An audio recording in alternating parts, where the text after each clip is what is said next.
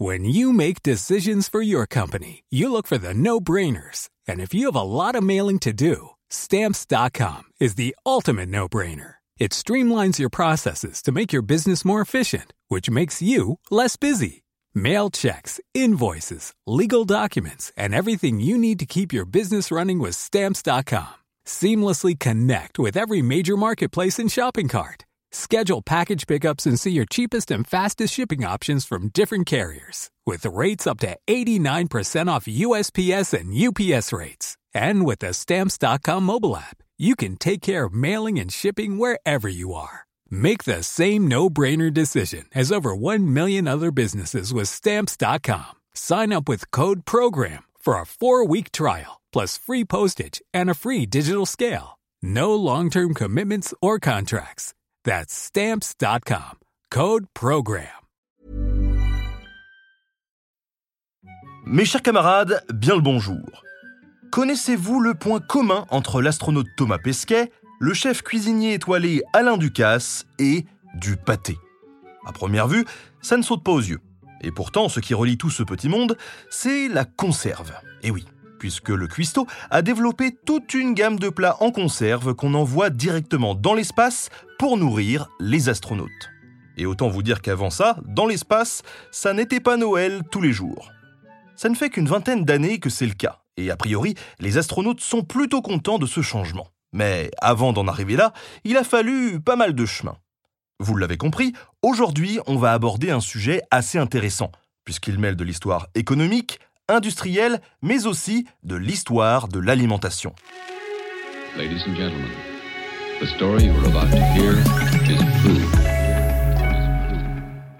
Avant de commencer, et pour y voir plus clair, faisons un peu de biologie. Et ne vous inquiétez pas, on va simplifier au maximum. Ce qui fait que les aliments périment et deviennent dangereux pour la santé, c'est le fait que les microbes s'y multiplient. Or, pour se multiplier, les microbes ont obligatoirement besoin de trois choses. Des nutriments, ça c'est facile, ils se servent dans la nourriture qu'ils colonisent. De l'énergie, sous forme de chaleur, et de l'eau. Le principe de base pour conserver un aliment, c'est donc de s'arranger pour priver les microbes d'accès à au moins un de ces trois éléments. Et nous, les humains, on a développé tout un tas de techniques différentes pour y arriver. La plus ancienne méthode de conservation est sans doute le séchage, qui consiste tout simplement à faire sécher des aliments au soleil ou par fumage pour les vider de leur eau. Cette méthode de conservation est utilisée depuis le néolithique, environ 8000 avant notre ère, pour lequel on a retrouvé ce qui semble être des séchoirs à noix. On sait aussi que l'on y pratiquait en ces temps le fumage de fines tranches de viande de porc. L'homme n'a donc pas attendu bien longtemps avant de savoir se faire plaisir. Une autre méthode utilisée est celle de la salaison. Utilisée depuis l'Antiquité, elle consiste à recouvrir l'aliment que l'on veut conserver, en général de la viande ou du poisson, de beaucoup de sel. Mais vraiment beaucoup. N'y allez pas de main morte. Ce sel va se diluer dans l'eau contenue dans l'aliment et la rendre indisponible aux microbes. L'inconvénient, c'est qu'il faut obligatoirement dessaler l'aliment en question avant de le consommer, et donc utiliser beaucoup d'eau potable pour le faire.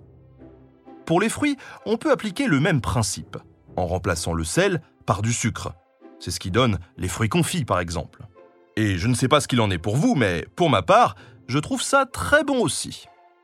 Dans le même ordre d'idées, il est possible de conserver du poisson dans de l'huile, qui va remplacer l'eau contenue dans le poisson. Dernière méthode de conservation, et pas des moindres, la fermentation. C'est celle qui permet la création du fromage, de la bière et du saucisson par exemple. Une méthode que nos kilos en trop apprécient donc. Mais si toutes ces méthodes sont efficaces et ont permis aux sociétés de se développer en jouissant d'un stock suffisant de nourriture pour voyager, faire la guerre ou tout simplement s'organiser dans la logistique de la vie de groupe, elles ont un inconvénient majeur. Elles modifient profondément le produit de base, que ça soit en termes de texture et de goût. Mais ça, c'était avant que Nicolas vienne nous sauver. Et je ne parle pas de notre ancien président, mais de Nicolas Appert, un confiseur vivant à Paris à la fin du XVIIIe siècle. À l'époque, un confiseur est un traiteur qui cuit les aliments dans le sucre, la graisse ou le sel pour les conserver. En 1795, alors en pleine période de la Révolution française, il va lui-même créer une révolution dans le domaine de la conservation. À force d'expérimentation, il va mettre en place une méthode qui permet de conserver des aliments pendant plusieurs années, et ce, sans modifier leur aspect ou leur goût. Je sais bien ce que vous allez me dire. Ce type est un marchand de rue qui essaye de convaincre les gens en leur vendant un produit soi-disant miracle qui ne fonctionne pas. Et ça ne serait pas le premier. Et pourtant, vous allez le voir, Nicolas Appert est loin d'être un escroc. Sa méthode est simple. L'aliment que l'on souhaite conserver est placé dans un récipient que l'on ferme hermétiquement. Ensuite, on cuit le tout au bain-marie durant un temps variable en fonction du produit et on fait refroidir. Ce que vient d'inventer Nicolas Appert, c'est le procédé de l'apertisation. Je ne sais pas si vous vous rendez bien compte de l'incroyable nez de l'inventeur. Et je ne parle pas de son odorat, bien évidemment, mais de son intuition. Il faut rappeler qu'à l'époque, on ne sait pas ce que sont les microbes et encore moins que la chaleur permet de les éliminer. Tout ça ne sera découvert par Pasteur que 70 ans plus tard. Appert commence ses expérimentations dans des bouteilles de champagne, puis il passe rapidement aux bocaux en verre. Si sa méthode fonctionne pour à peu près tout type d'aliments, ce sont d'abord ses conserves de petits pois qui vont se faire un nom. À tel point que sa méthode va bientôt attirer l'attention du nouveau régime en place, le Premier Empire de Napoléon. En effet, les guerres de l'Empire forcent la Grande Armée à parcourir l'Europe et ravitailler autant d'hommes sur des distances aussi lointaines et compliquées. On comprend alors que les conserves d'Appert intéressent l'armée et la marine. Mais pourquoi la marine? À la fin du XVIIIe siècle, dans la marine britannique, la maladie fait plus de morts que les combats. Une des maladies qui fait le plus de ravages est le tristement célèbre et dévastateur scorbut. Une maladie horrible qui se traduit par des déchaussements de dents, la purulence des gencives et des hémorragies pouvant entraîner la mort. Cette maladie est causée par le manque de vitamine C. Or, sur les navires, on consomme essentiellement de la viande salée et, après plusieurs mois à ne manger que de ça, forcément, le scorbut pointe le bout de son nez. Les conserves permettent alors à l'équipage de consommer régulièrement des fruits et légumes sans besoin de faire des escales. Les marins peuvent enfin garder leurs dents et éviter une mort douloureuse durant le voyage.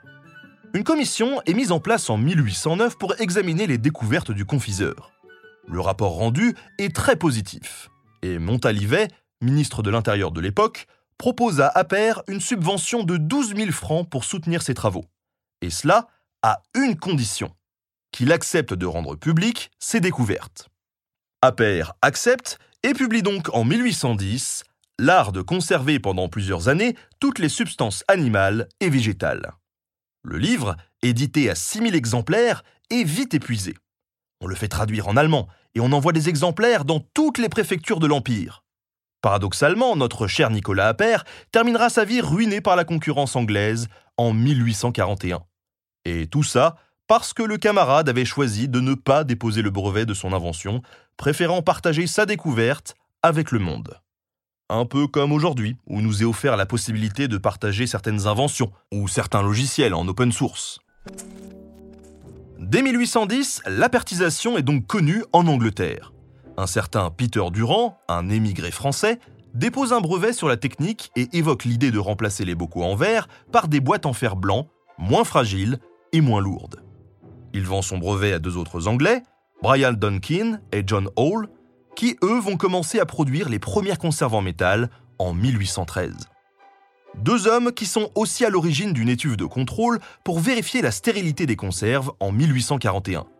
Une avancée majeure, nous en conviendrons, quand il s'agit d'éviter les empoisonnements. En France, les premières conserves à se développer à grande échelle sont les conserves de sardines.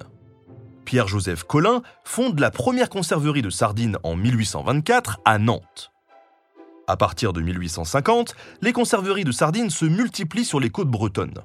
En 1900, la société Amieux Frères compte 11 usines, 4000 ouvriers et produisent 12 millions de boîtes par an.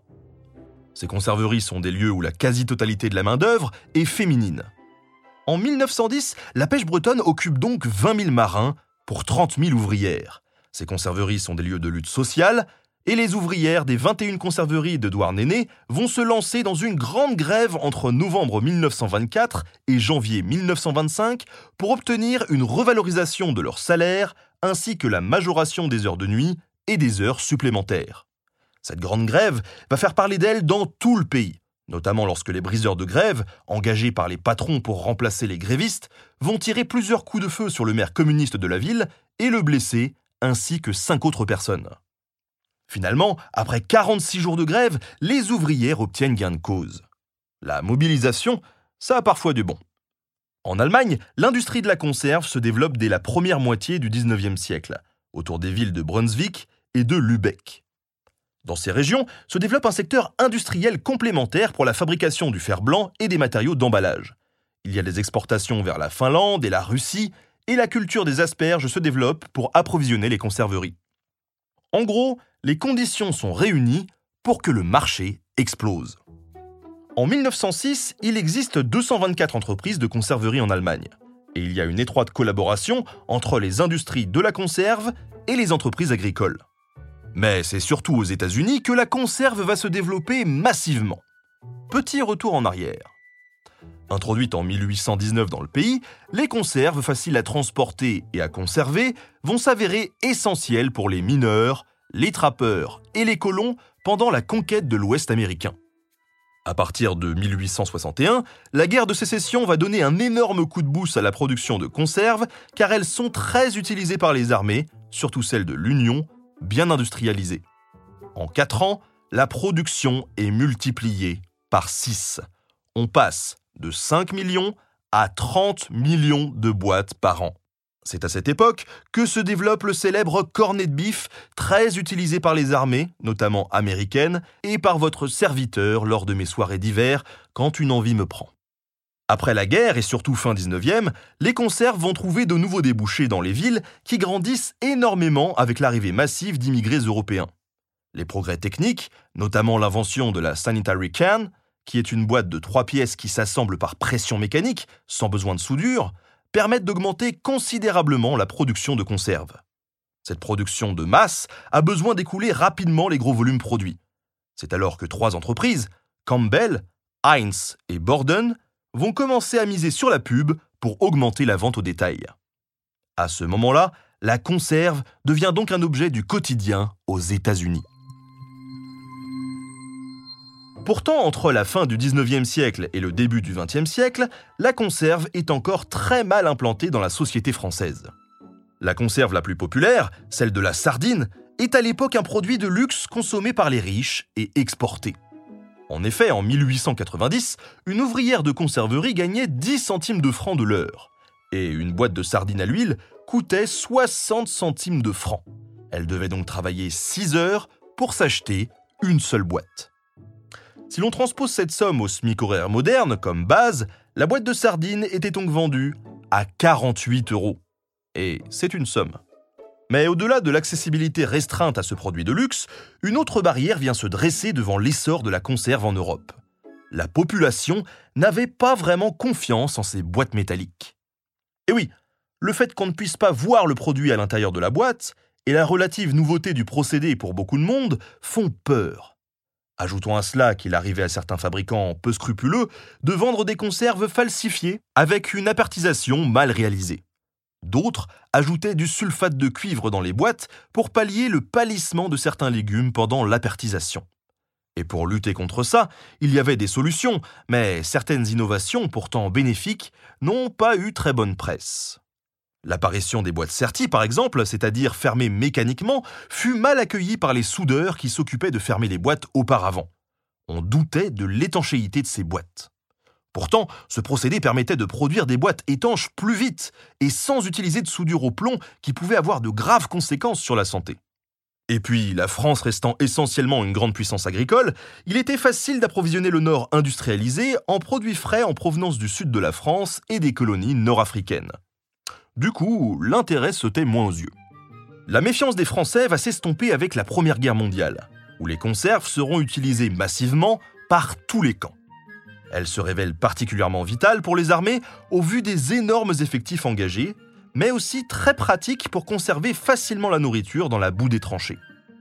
C'est donc l'armée, mais aussi l'école, avec la cantine, qui va habituer les Français à la conserve. En 1920, à Torfou, la mise en place du premier train automatique de fabrication de boîtes de conserve permet de diminuer leur coût de production. Les conserves deviennent plus accessibles au grand public. Mais c'est après la Seconde Guerre mondiale que la consommation de conserves va vraiment devenir massive en France, avec le développement d'un mode de vie à l'américaine, notamment avec l'arrivée des plats préparés en boîte. Si la technique de l'apertisation est toujours la même, on continue de faire des progrès techniques sur la boîte elle-même. En 1952, l'apparition des rainures sur ces dernières leur offre une meilleure résistance mécanique en réduisant l'épaisseur de métal nécessaire. Les boîtes sont donc moins chères. En 1973, c'est le premier couvercle en acier à ouverture facile qui fait son apparition. Et si vous pensez que c'est gadget, détrompez-vous. Je vous rappelle quand même que l'on devait ouvrir les premières conserves de métal au marteau et au burin. On peut donc dire qu'il y a eu un peu de chemin parcouru. Les usines de conserve sont progressivement rapprochées des lieux de production. Ainsi, les produits sont mis en boîte quelques heures après leur récolte, de manière à ce qu'ils restent le plus frais possible. Dans les années 70, le développement du recyclage à échelle industrielle en France va permettre de commencer à recycler les boîtes de conserve dont le métal est recyclable. Et aujourd'hui alors, où en sommes-nous? La boîte de conserve est une des méthodes de conservation des aliments la plus répandue au monde. 80 milliards de boîtes sont produites chaque année. C'est énorme. Elle a l'avantage d'être facilement transportable et stockable à température ambiante, pendant une durée de 3 à 5 ans. Et c'est pour cela qu'elle est généralement la méthode la plus utilisée par les associations et par les États pour faire parvenir de la nourriture à des zones sinistrées.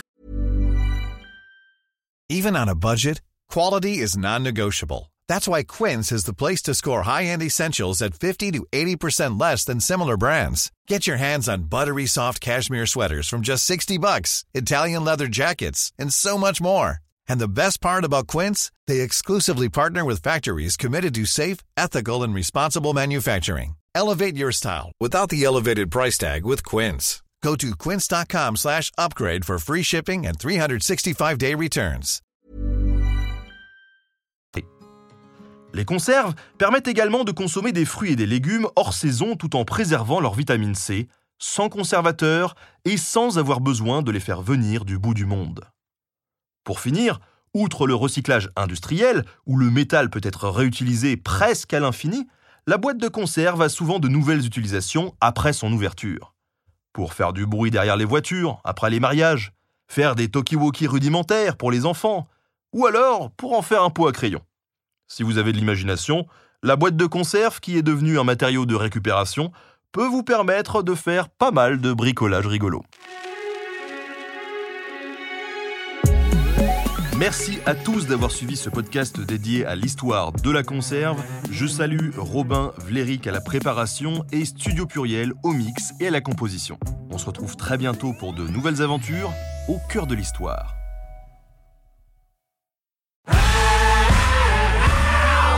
Si vous avez aimé ce podcast, vous aimerez aussi mon autre podcast, Callisto, dans lequel je vous raconte des mythes et des légendes. En attendant que vous nous suiviez sur Castbox, Apple Podcast, Podcast Addict ou toute autre plateforme qui propose cette fonction, n'hésitez pas à vous abonner. Vous pouvez même nous laisser une note et, soyons fous, un petit commentaire, je le lirai avec plaisir.